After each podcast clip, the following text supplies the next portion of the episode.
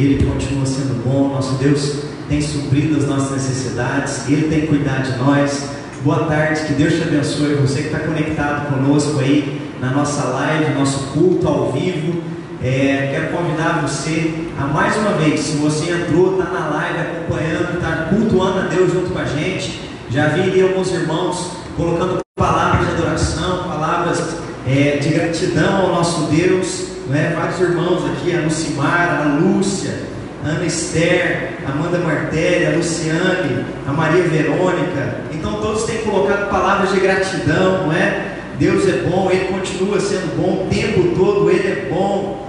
Louvado seja o nome do Senhor. Quero te convidar a curtir mais uma vez, se você ainda não curtiu, é claro. Então curta aí a nossa live ao vivo. E antes da gente iniciar a nossa mensagem, quero te convidar a compartilhar. Vai lá e compartilhar, porque às vezes a gente só acessa. Então, semana passada nós falamos um pouco sobre isso, sobre compartilhar o que de bom Deus tem feito. Então, se você quer alcançar mais pessoas, abençoar os seus amigos através dessa live, você pode fazer isso compartilhando. Pode colocar aí hashtag culto ao vivo IPI Alfenas. E nós vamos começar uma nova série a partir de hoje. Vamos conversar nessa série nesse mês é, de abril. E a nossa temática vai ser Nele a gente pode confiar. Como esse cântico diz, nós podemos confiar por causa da bondade dele, nós podemos confiar porque o nosso Deus é imutável, ele não muda, continua sendo o mesmo Deus, ontem, hoje, será eternamente, ele é digno de confiança e nós queremos nos lembrar disso, nós queremos trazer à memória aquilo que pode nos dar esperança. Eu quero convidar você, antes da gente iniciar a nossa mensagem, a fechar seus olhos a mais uma vez clamar a presença de Deus, clamar a iluminação do Espírito Santo. Isso é maravilhoso. Nós cremos num Deus que é triuno, Deus Pai, Deus Filho, Deus Espírito Santo, mas nós cremos também num Deus que é onipresente, que está conosco aqui na igreja, com o Ministério de Louvor que está aqui, cultuando a Deus, mas está com você aí na sua casa, está com você aí onde quer que você esteja, com a sua família, na sua república, em outra cidade. O nosso Deus é onipresente, e mais do que onipresente, Ele é onisciente, Ele sabe o que passa no teu coração agora, Ele sabe as tuas aflições, as tuas ansiedades. E a Bíblia nos convida a nos lançarmos na presença dEle, a lançar sobre Ele toda a nossa ansiedade, porque Ele tem cuidado de nós. Feche seus olhos, clame o Espírito Santo, clame a iluminação, clame que Deus fale ao seu coração, no nome do Senhor Jesus. Isso mesmo, alguns estão clamando aqui no Facebook, já colocando: Vem Espírito Santo, aqueça o meu coração. Deus, obrigado, Deus, porque nós estamos, Deus, em sintonia, como o pastor Tato acabou de dizer, ó Deus, nós estamos distantes, mas nós estamos num só espírito, um só coração, uma só alma. É mesmo o desejo que habita em todos nós, o desejo, Deus, de que o Senhor venha fazer a tua vontade sobre a nossa vida. Nós queremos fazer a oração que teu filho nos ensinou nesses dias, mais do que pedir as nossas vontades, nós queremos clamar: venha, Deus, venha o teu reino, faça-se a tua vontade aqui na terra, como ela é feita aí nos céus. Nós queremos nesses dias clamar a Deus que o Senhor nos dê discernimento das coisas espirituais, que o Senhor nos dê discernimento de tudo que está acontecendo com maturidade. Nós queremos ler a situação e saber como nos portarmos diante de cada situação, diante de cada mudança que o mundo tem se apresentado para nós nos últimos dias, semanas e meses. Nós queremos responder, ó Pai, com fé a cada situação. Nós queremos responder, Deus, determinados, confiando no Senhor, diante daquilo que ainda irá acontecer, porque nós acreditamos na Tua bondade, Deus. Clamamos agora, Senhor, derrama o Teu Espírito Santo sobre cada irmão, sobre cada irmã, sobre cada jovem, adolescente, sobre cada criança que está em frente a uma Smart TV, em frente a um smartphone agora, reunido em família, prestando culto a Deus, frente a seus computadores, não importa onde quer que nós estejamos, Deus, nós acreditamos naquela palavra que foi liberada pelo Teu Filho Jesus Cristo. O Senhor está à procura de verdadeiros adoradores verdade, ó Pai. E é essa adoração que acontece em espírito e em verdade, não acontece só no templo, ela acontece em qualquer ambiente. Por isso nós clamamos agora, ministra aos nossos corações, fala conosco, vivifica-nos pelo poder da tua palavra, aquece o nosso coração. Esse é o nosso intuito através desse culto, Deus, é o que nós queremos nessa noite, nessa tarde, em nome de Jesus. Amém, Deus. Amém. Nós vamos então começar a conversar sobre essa temática. Nele a gente pode confiar.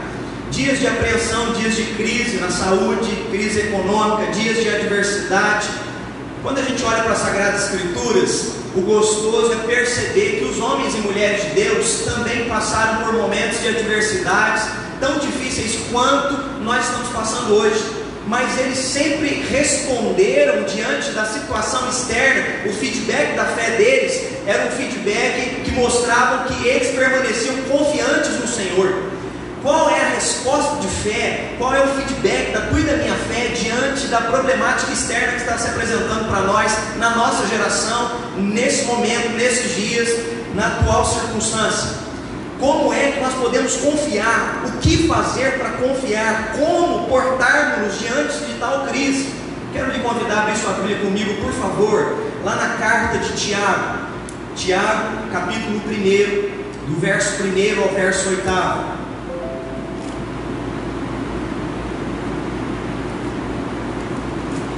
Tiago, capítulo 1, do verso 1 ao verso 8. Abra sua Bíblia aí. Pega seu aplicativo no seu celular. Para quem está usando o celular tem jeito, vai ter que pegar a Bíblia mesmo, tá bom? Então dá um jeito aí. Vamos ler a palavra de Deus. Diz assim: Tiago, servo de Deus e do Senhor Jesus Cristo, as doze tribos que se encontraram na dispersão. Saudações. Meus irmãos, tem por motivo de toda alegria ao passardes por várias provações, sabendo que a aprovação da vossa fé, uma vez confirmada, ela produz perseverança. Ora, a perseverança deve ter ação completa, para que sejais perfeitos e íntegros e nada deficientes. Se, porém, algum de vós necessita de sabedoria, peça a Deus, que a todos dá liberalmente, e nada lhes impropera, e ser-lhe-á concedida peça com fé, em nada duvidando, pois o que duvida é semelhante à onda do mar, impelida, agitada pelo vento. Não suponha esse homem que alcançará do Senhor alguma coisa, homem de ânimo dobre, inconstante em todos os seus caminhos. Amém. Quem escreve essa carta aqui é Tiago, irmão nosso Senhor Jesus Cristo. Tiago é, não era apóstolo, ele se converte provavelmente depois da ressurreição de Jesus Cristo e ao se converter, Tiago se torna um discípulo fervoroso, frequentando ali o templo de Jerusalém. Tiago, às vezes a gente não olha para a figura de Tiago, mas ele se tornou um grande pastor. Na verdade, o pastor titular de Jerusalém não era Pedrão, o pastor titular de Jerusalém era Tiago, irmão de Jesus. Ele assume essa liderança e ele então escreve essa carta por volta do ano 44 ao ano 49 depois de Cristo é um momento que a igreja está passando por um momento tão difícil quanto nós estamos passando hoje. E aí eu quero trazer a memória em que circunstância Tiago está nos orientando a entender que nós precisamos ter ânimo ao passarmos pelas provações, porque tudo isso está produzindo algo em nós, no nosso caráter, na nossa experiência de fé, para que nós sejamos íntegros e em nada deficientes. O momento em que a igreja passava ali, especificamente, quando Tiago pastoreava Jerusalém, é o momento da dispersão. Não sei se você se lembra, mas vai dizer que é, o diácono Estevão foi apedrejado, foi morto. E quando o diácono Estevão é apedrejado, há uma dispersão. E então os cristãos se espalham por toda a Ásia, se espalham por toda Roma. Diante disso, os cristãos começam a sofrer perseguição não só em Jerusalém, na cidade de Jerusalém, mas por onde quer que eles estejam dispersos. E Tiago começa a carta dele, não sei se você tentou, dizendo isso: Tiago, servo de Deus, as doze tribos que se encontram na dispersão, ou seja, os crentes que foram dispersos por causa da perseguição. E a perseguição não fez eles apenas saírem fugidos de Jerusalém. A perseguição foi tão forte que começou a gerar extremos dentro da igreja. Os extremos eram tamanhos. Tinha gente que tinha muito dinheiro, tinha gente que não tinha nada, era paupérrimo, era pobre, era miserável, porque do, da noite para o dia, assim como está acontecendo na nossa atual situação, perderam tudo. Porque muitos, quando professavam a fé em Jesus, perdiam o serviço. Muitos, quando renunciavam à idolatria, muitos, quando se rendiam a Jesus Cristo, às vezes eram expulsos da sinagoga era expulso de dentro da própria casa. Se fosse um judeu se convertendo, provavelmente o pai e a mãe chegavam e deserdava esse filho, dizendo: Você não tem mais parte, você não é nosso filho, sai da nossa casa. Havia divórcio, as pessoas perdiam o emprego por entregar a vida ao Senhor Jesus. Era uma situação tão agressiva quanto a que nós estamos passando hoje.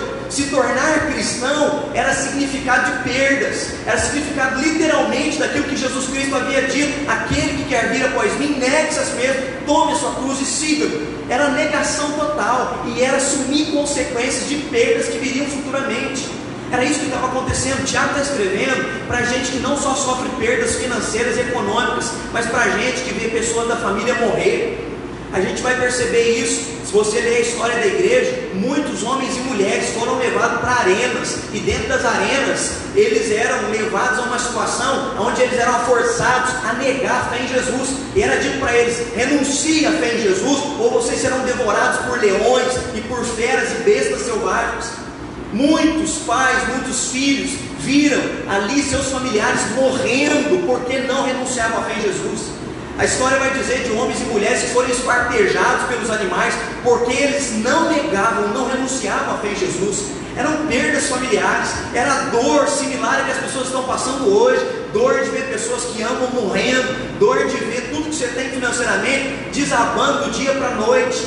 Eram dores terríveis. Se você ler a história da igreja, você vai perceber no ano 64, no ano 67 depois de Cristo, o imperador Nero começa a culpar os cristãos pela grande crise que Roma está vivendo. E Nero então começa a colocar cristãos vivos amarrados nas esquinas de Roma e começa a incendiar os corpos deles vivos nas esquinas e eles começam a ser usados como poste nas esquinas. Enfim, eles sofreram tanto quanto nós estamos sofrendo. É para esse tipo de gente, por isso é que eu estou iniciando aqui, te trazendo um contexto para você entender. Mas é fácil para Tiago dizer, tem motivo de alegria ao passar por provações, porque ele não sabe o que nós estamos passando. Ele sabe sim o que eles, aqueles cristãos passavam. Ele sabe sim o que era ver gente morrer. Ele sabe sim o que era ver pessoas perdendo sua economia. Ele sabe sim o que era ver as pessoas é, assumindo consequências e não sabendo como seria o seu futuro. Tiago sabia dessa situação, é por isso então que ele está escrevendo essa carta para trazer uma palavra de fé, para animar, lembrando que em Jesus nós podemos confiar.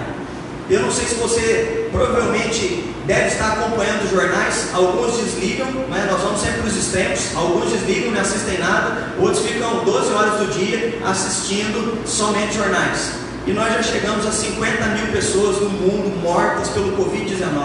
A situação de verdade, ela é assustadora, assim como era nos dias daqueles que primeiros cristãos que se converteram, mas algo movia o coração deles, que era uma expectativa, uma consciência, uma certeza de que nele a gente pode confiar. Qual a consciência, qual é a expectativa e qual é a certeza que está no seu e no meu coração nesses dias? Em dias de perdas, seja de vida, seja econômicas, seja sociais. Qual é a expectativa?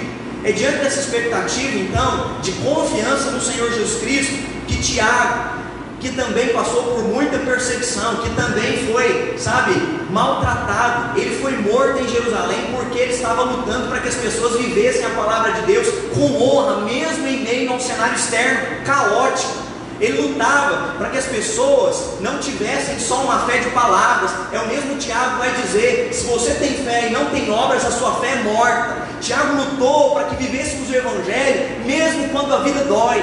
Viver o Evangelho não é só quando o cenário externo é favorável para a gente aplicar a palavra de Deus. Não, é viver a palavra de Deus quando a vida dói. E a vida vai doer em vários momentos.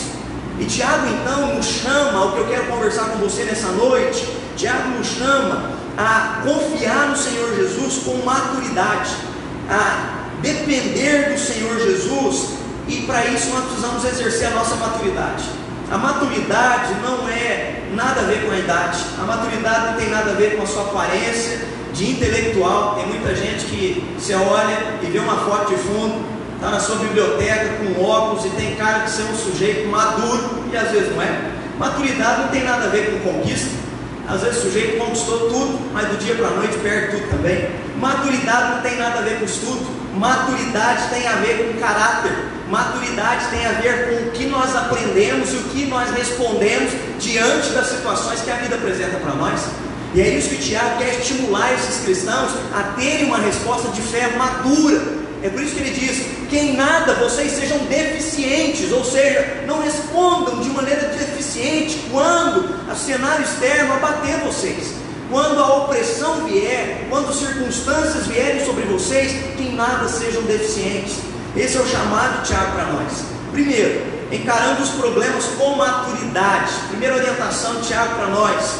E aí eu quero destacar quatro pontos aqui para você encarar os problemas com maturidade. O primeiro deles, problemas são inevitáveis. Então é inevitável que os problemas venham sobre a tua e a minha vida. É por isso que Tiago diz o fato de passarem por provações. O que, que ele está dizendo? É certo que vocês vão passar por provação. Existir já significa que quando nós nascemos, nós já entramos num mundo onde a natureza é caída e corrompida. É por isso que Paulo vai escrever os Romanos dizendo que a natureza clama e geme pelo dia da redenção. O que, que é isso? Não é só a humanidade, mas a própria natureza está clamando pelo dia em que Jesus Cristo vai voltar. E esse cenário caótico vai ter fim.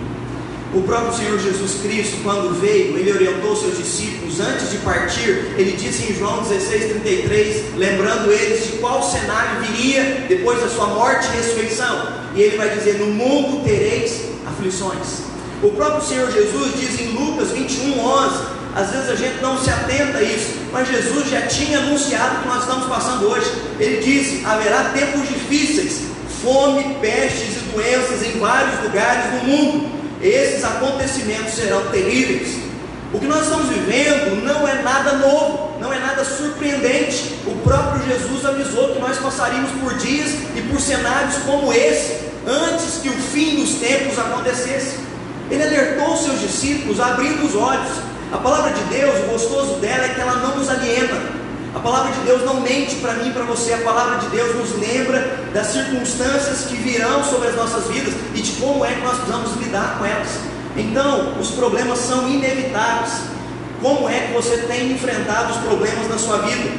É por isso que cresce nessa geração um grande número de pessoas que têm ingerido remédios, crises depressivas, ansiedade. Somos de uma de uma geração que tem dificuldade enorme em lidar com o cenário de dor, em lidar com o cenário de perdas. Nós parece que não fomos preparados para isso, mas Jesus nos preparou enquanto cristãos para isso. Jesus nos preparou para um cenário onde perdas acontecem constantemente. Jesus não, tá, não nos tapou os olhos que o mundo seria fácil e tranquilo. Não, Ele nos mostrou que isso aconteceria. Ele já havia nos alertado e como é que você tem encarado tudo isso? Segundo detalhe aqui para você encarar com maturidade é, os problemas que estão acontecendo. Problemas são imprevisíveis. A gente não sabe quando eles vão surgir, mas eles vêm, eles aparecem, eles são inesperados. A gente não se programa. Você não programa a morte de alguém que você ama. Você não programa que um vírus vai atrapalhar a sua vida. Você não programa, hoje recebi uma né, mensagem de uma irmã, é, nós íamos fazer o casamento dela mês que vem, mandando uma mensagem dizendo, pastor, cancelamos o casamento. É inesperado, ninguém programou isso. A festa já estava paga, sabe, o culto né, de celebração e de casamento já estava programado, já estava tudo, mas é inesperado. Ninguém coloca na agenda que vai vir um Covid, vai acabar com o casamento, vai acabar com as nossas reuniões presenciais, a cidade vai fechar, o comércio vai parar. Não, nada disso foi programado. Tudo isso é imprevisível. Então a maturidade nos faz entender que há situações na vida de imprevisibilidade. Essas coisas acontecem. E nós precisamos, então, com maturidade, discernir. Algumas coisas estão no nosso poder de mudança, outras coisas não estão no nosso poder de mudança. E esse é um daqueles momentos que você não tem poder para mudar a situação eu e você estamos desprovidos de recursos. O único recurso que nós temos, esse sim é maravilhoso, é orar e depender da graça de Deus. É orar e clamar que Deus possa intervir na atual situação que nós estamos passando. Existem problemas de todos os tipos. Esse é um terceiro detalhe para você encarar com maturidade.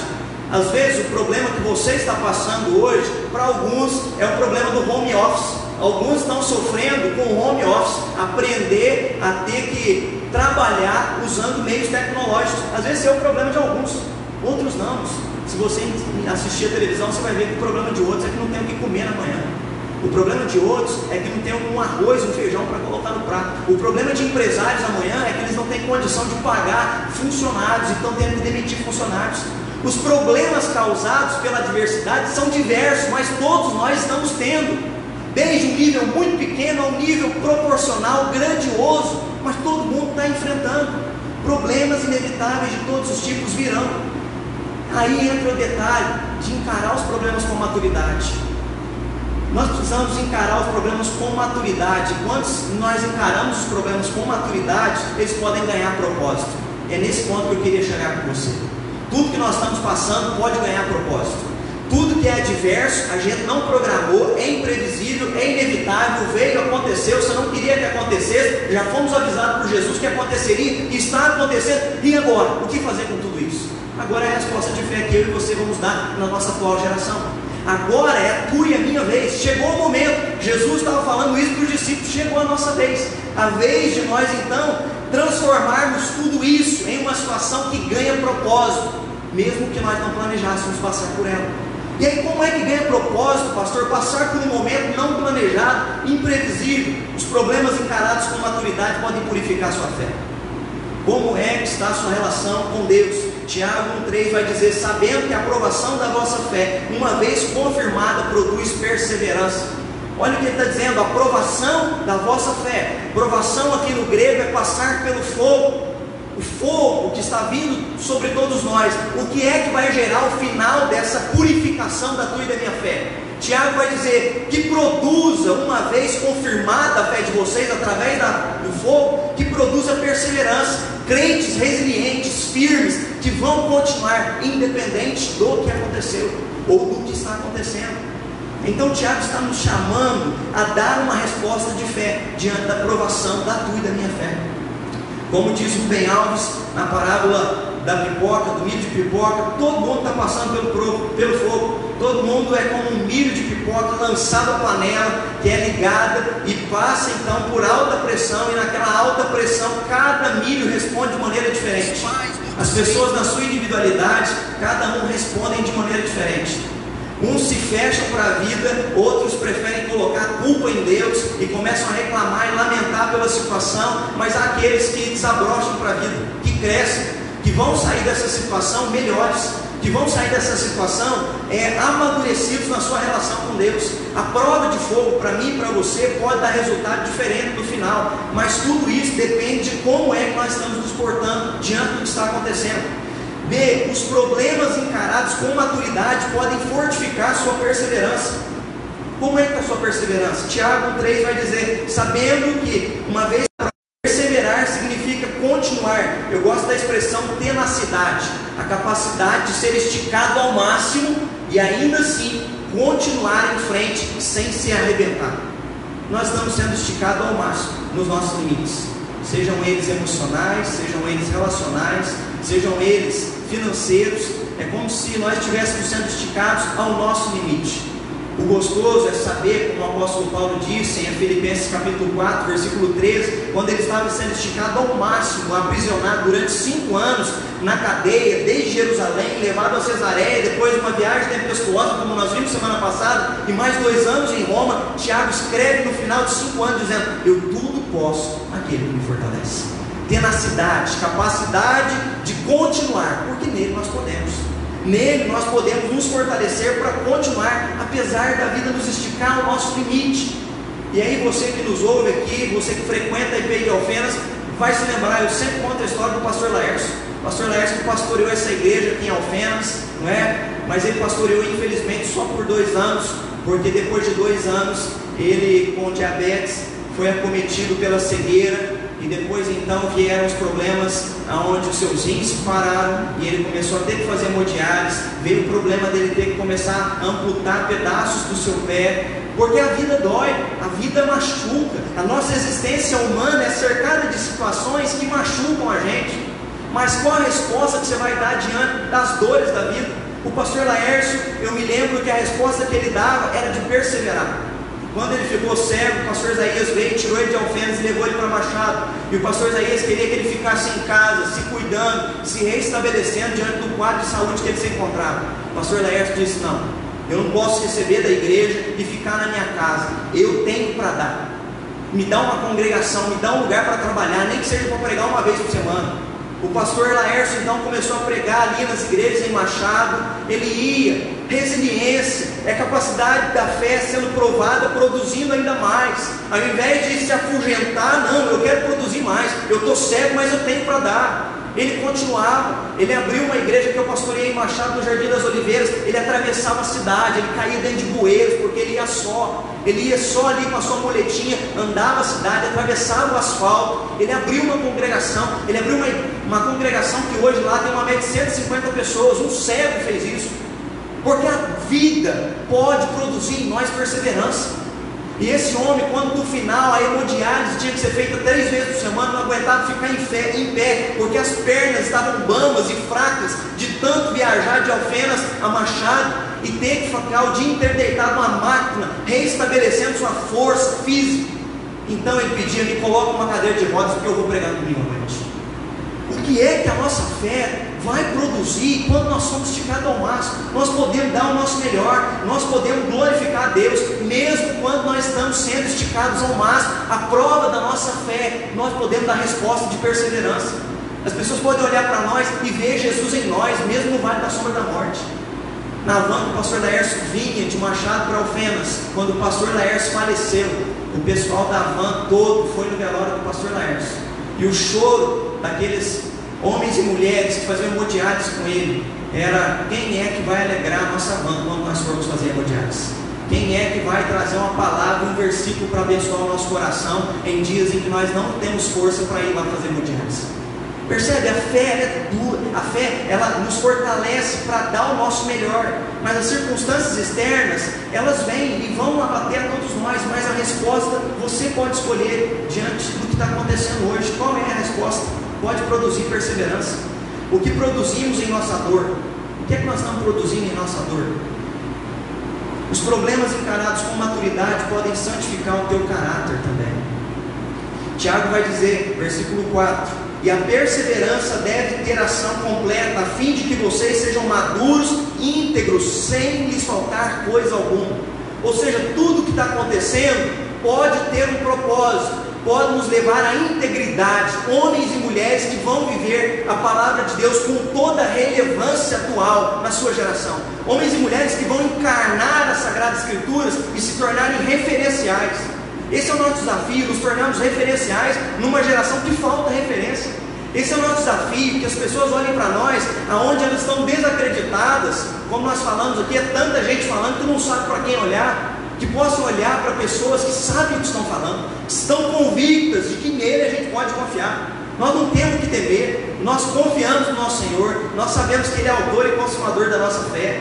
E ainda que venham tempos difíceis, alguns estão especulando se o Apocalipse está começando. Eu não sei, pastor Tato, mas estão mandando mensagem para mim. O Apocalipse está começando. Eu não sei. Jesus falou que nem ele sabia. Isso cabia só ao Pai. Mas uma coisa eu tenho que falar para quem manda essa mensagem para mim: se prepare, porque quando ele voltar, eu vou subir junto com ele.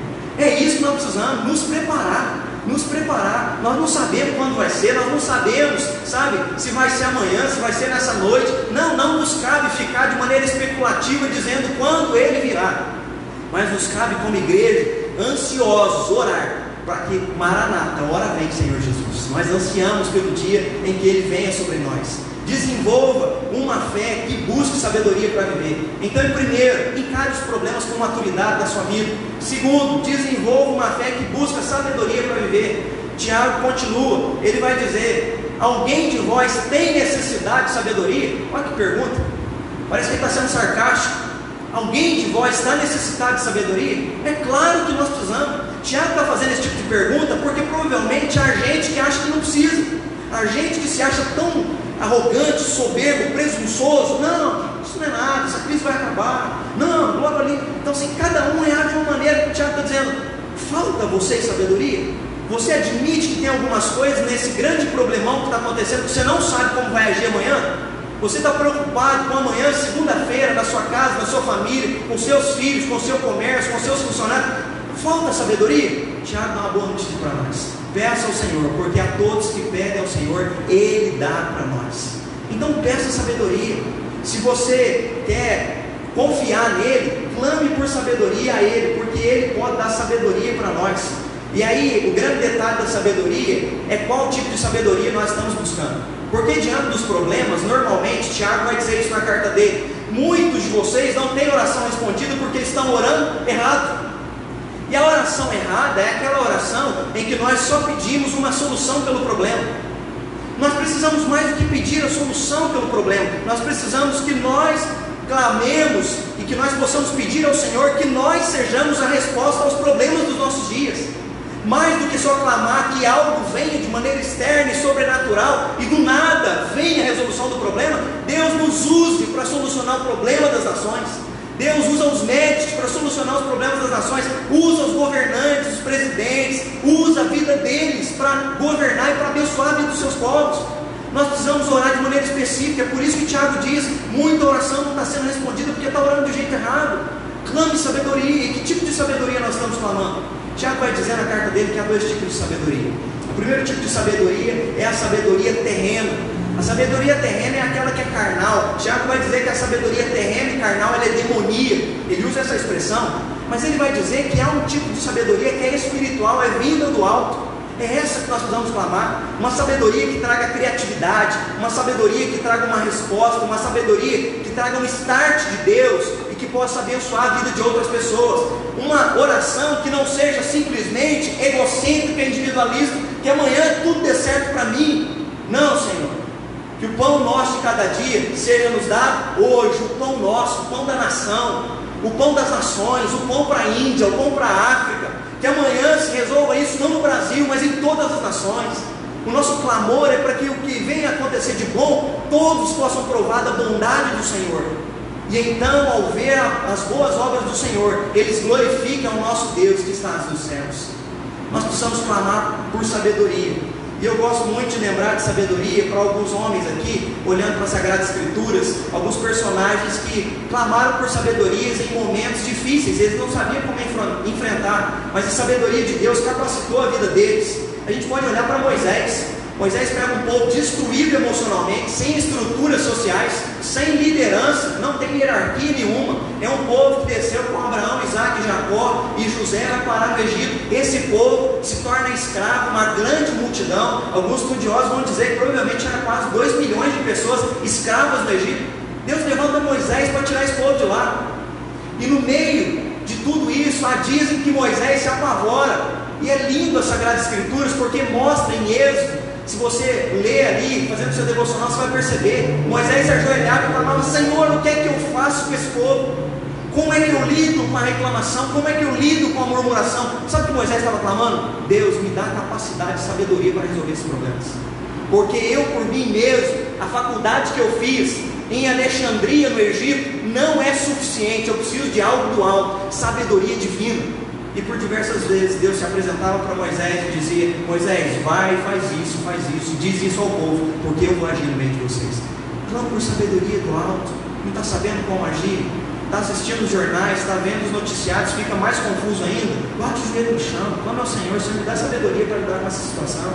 Davi, quando ele se torna rei, ele se torna um rei num período onde é, Israel estava sofrendo muitos ataques das nações vizinhas. E é maravilhoso, porque Davi agia igualzinho Moisés.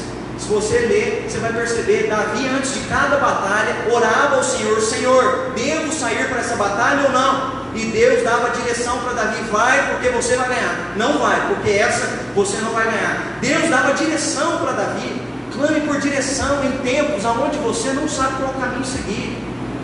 Clame por sabedoria, como Neemias clamou por sabedoria. Neemias, para mim, é um retrato desse momento que nós estamos vivendo.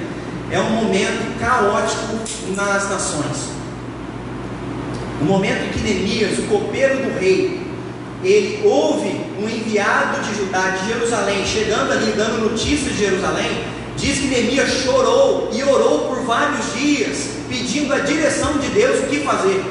Até que ele sente no coração de voltar e reconstruir os muros de Jerusalém. Lembra Jerusalém?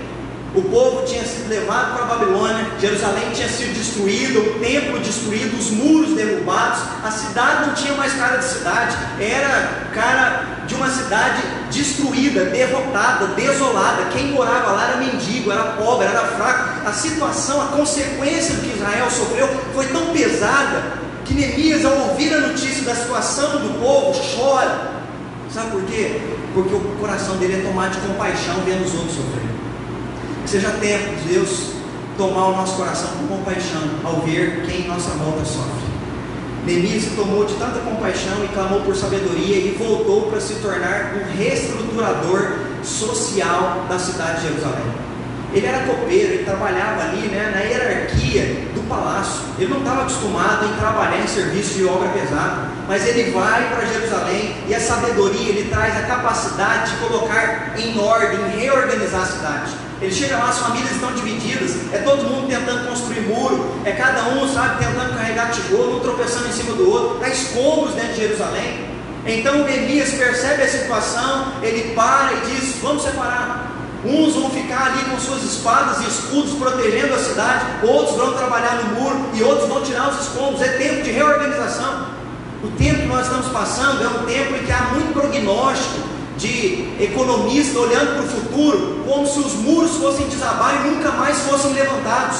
Vão ser levantados, porque Deus vai levantar homens e mulheres que vão nos redirecionar para reorganizarmos a nossa nação. Como Neemias, Neemias foi usado por Deus para reconstruir os muros. Deus pode reconstruir os muros econômicos. Deus pode reconstruir as empresas. Deus pode reconstruir o sistema de saúde, que infelizmente está caótico em todas as nações. Mas nós precisamos orar. Orar, Deus levanta homens como Neemias, mulheres como Neemias, que sejam homens e mulheres comprometidos, que tenham sabedoria do alto. A gente vai ver que a sabedoria fez com que é, Neemias dissesse para o povo o seguinte: ele traz uma palavra maravilhosa, Neemias 4,14. Ele diz o seguinte: lutem por seus irmãos, por seus filhos, por suas filhas, por suas mulheres e por suas casas. O povo estava desanimado, ele chega e põe fogo no coração do povo, dizendo: Nós vamos seguir em frente. Sabe por quê? Porque nós temos família, nós temos filhos, nós temos mulheres, nós vamos dar nossa vida por eles. Então, siga em frente por quem você ama. Siga em frente, lute contra o medo, contra a ansiedade, contra a preocupação. Como Neemias fez, ele trouxe uma palavra de resiliência para o povo continuar. Estava assistindo agora, não sei se vocês viram, é, o pronunciamento da rainha da Inglaterra. Ela só se pronunciou cinco vezes em todo o seu reinado. Sabe o que é isso? Cinco vezes só, em 68 anos. E no pronunciamento dela, essa mulher agora estava elogiando quem estava ao fronte e aquela mulher estava dizendo: mais uma vez, nós vamos passar por isso.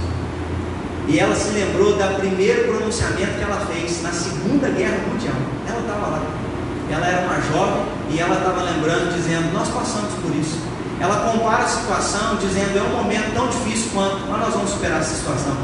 Se você conhece a história, provavelmente vai se lembrar que nessa geração também, ah, lá estava Winston Churchill. Winston Churchill foi que ajudou a Inglaterra a superar a todo aquele momento angustiante naquela Segunda Guerra Mundial.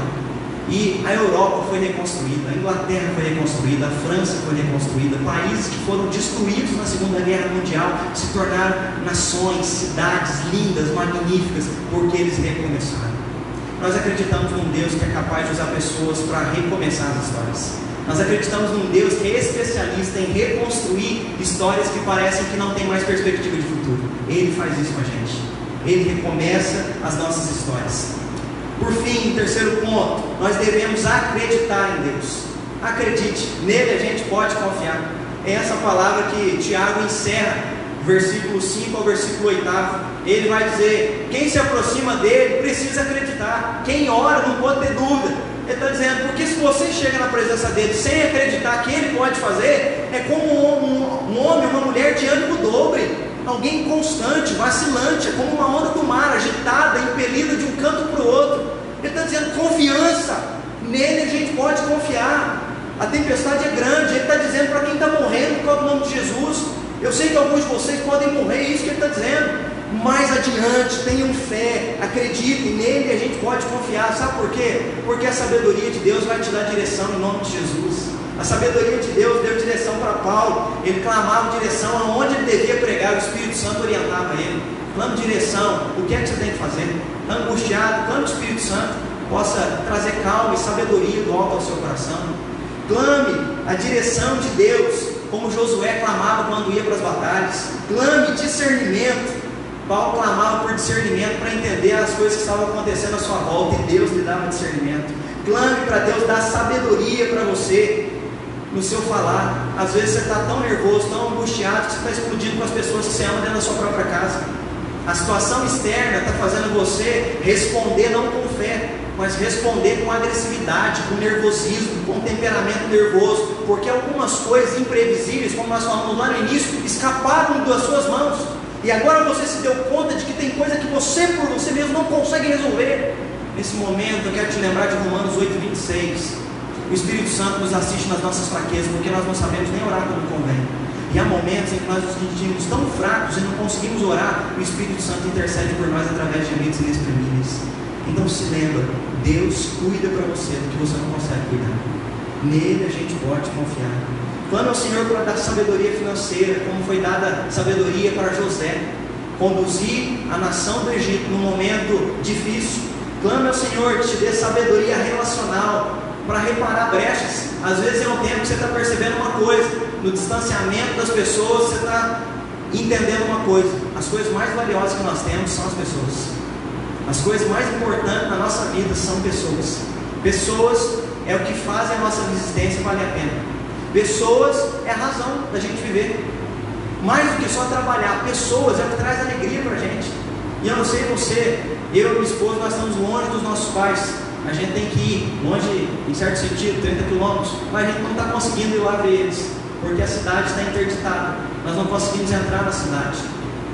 E aí a gente percebe o quão valiosas são as nossas relações. Valorize as pessoas que estão ao seu lado, honre as pessoas, seja tempo de você dar uma palavra, de você fazer uma videoconferência e se declarar para as pessoas, seja tempo de você pedir perdão por coisas nas quais você falou, proferiu, e nesse momento você vê como a vida é efêmera e breve, e é nesse momento que você tem que reparar brechas de coisas que te distanciaram, mínimas, muito ínfimas, pertas dessa situação que está acontecendo. Então repare as brechas nesse momento. Sabedoria emocional, sabedoria para lidar com os problemas que ainda virão.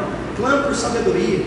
E aí eu quero encerrar é, Tiago 1, 5, 8. Tiago dizendo: Se porém algum de vós necessita de sabedoria, peça a Deus, que a todos dá liberalmente, e nada lhes impropera, e ser-lhe-á concedido. Peça, porém, com fé, em nada duvidando, pois o que duvida é semelhante à onda do mar, impelida, agitada pelo vento. Não suponha esse homem que alcançará do Senhor alguma coisa, homem de ânimo dobre, inconstante em todos os seus caminhos.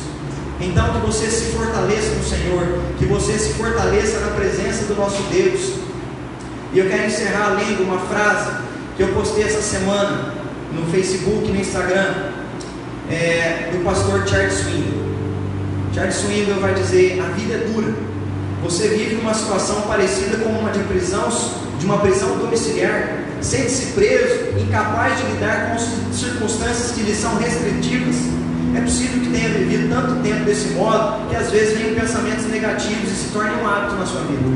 Você não consegue pensar de outro jeito? Eu tenho excelentes notícias. Há esperança além das circunstâncias. É possível viver acima delas.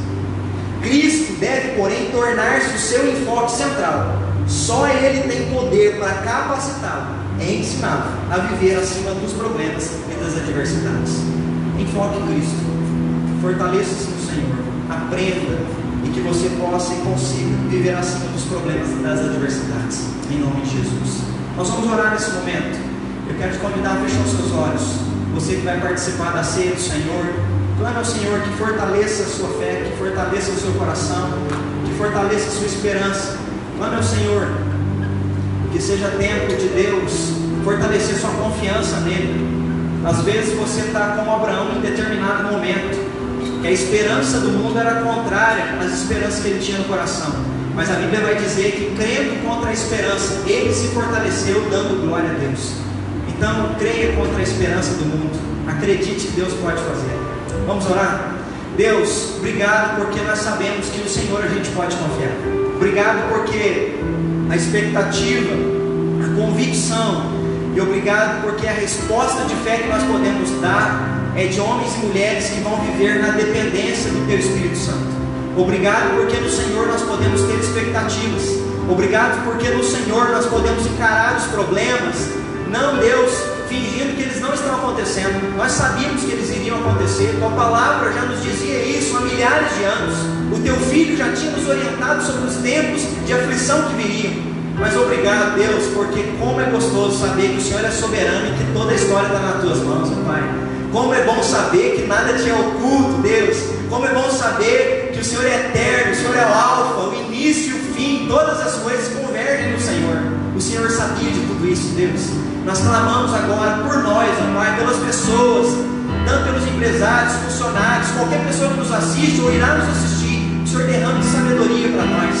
Cada um de nós precisamos de sabedoria em áreas diversas da nossa vida. Nos dá discernimento para lidar com a situação. Dá sabedoria, Deus, para os empreendedores, para aqueles que lideram as nações. Hoje é um dia de jejum, hoje é um dia de clamor. Nós queremos clamar pelo nosso presidente, clamar que o Senhor abençoe a vida dele, clamar, Deus, que o Senhor dê sabedoria do alto, coloque pessoas boas ao lado dele, que nos ajudem a superar esse momento de crise na nossa nação. Abençoe os nossos governadores, ó Pai, das dos estados aqui do Brasil, abençoe os prefeitos de cada cidade. No nome de Jesus, nós oramos pelos médicos, pelos enfermeiros, por aqueles que estão trabalhando em supermercados. Nós clamamos por aqueles que têm saído para continuar, para lutar. Sabedoria, como foi dada a Neemias, libera da tua sabedoria sobre nós, ó Deus, no nome de Jesus. E nós clamamos que o Senhor nos encha de fé, Pai é um momento que nós vamos comer do pão e beber do cálice. E que a nossa fé seja renovada na tua presença. No nome poderoso de Cristo Jesus. Amém, Deus.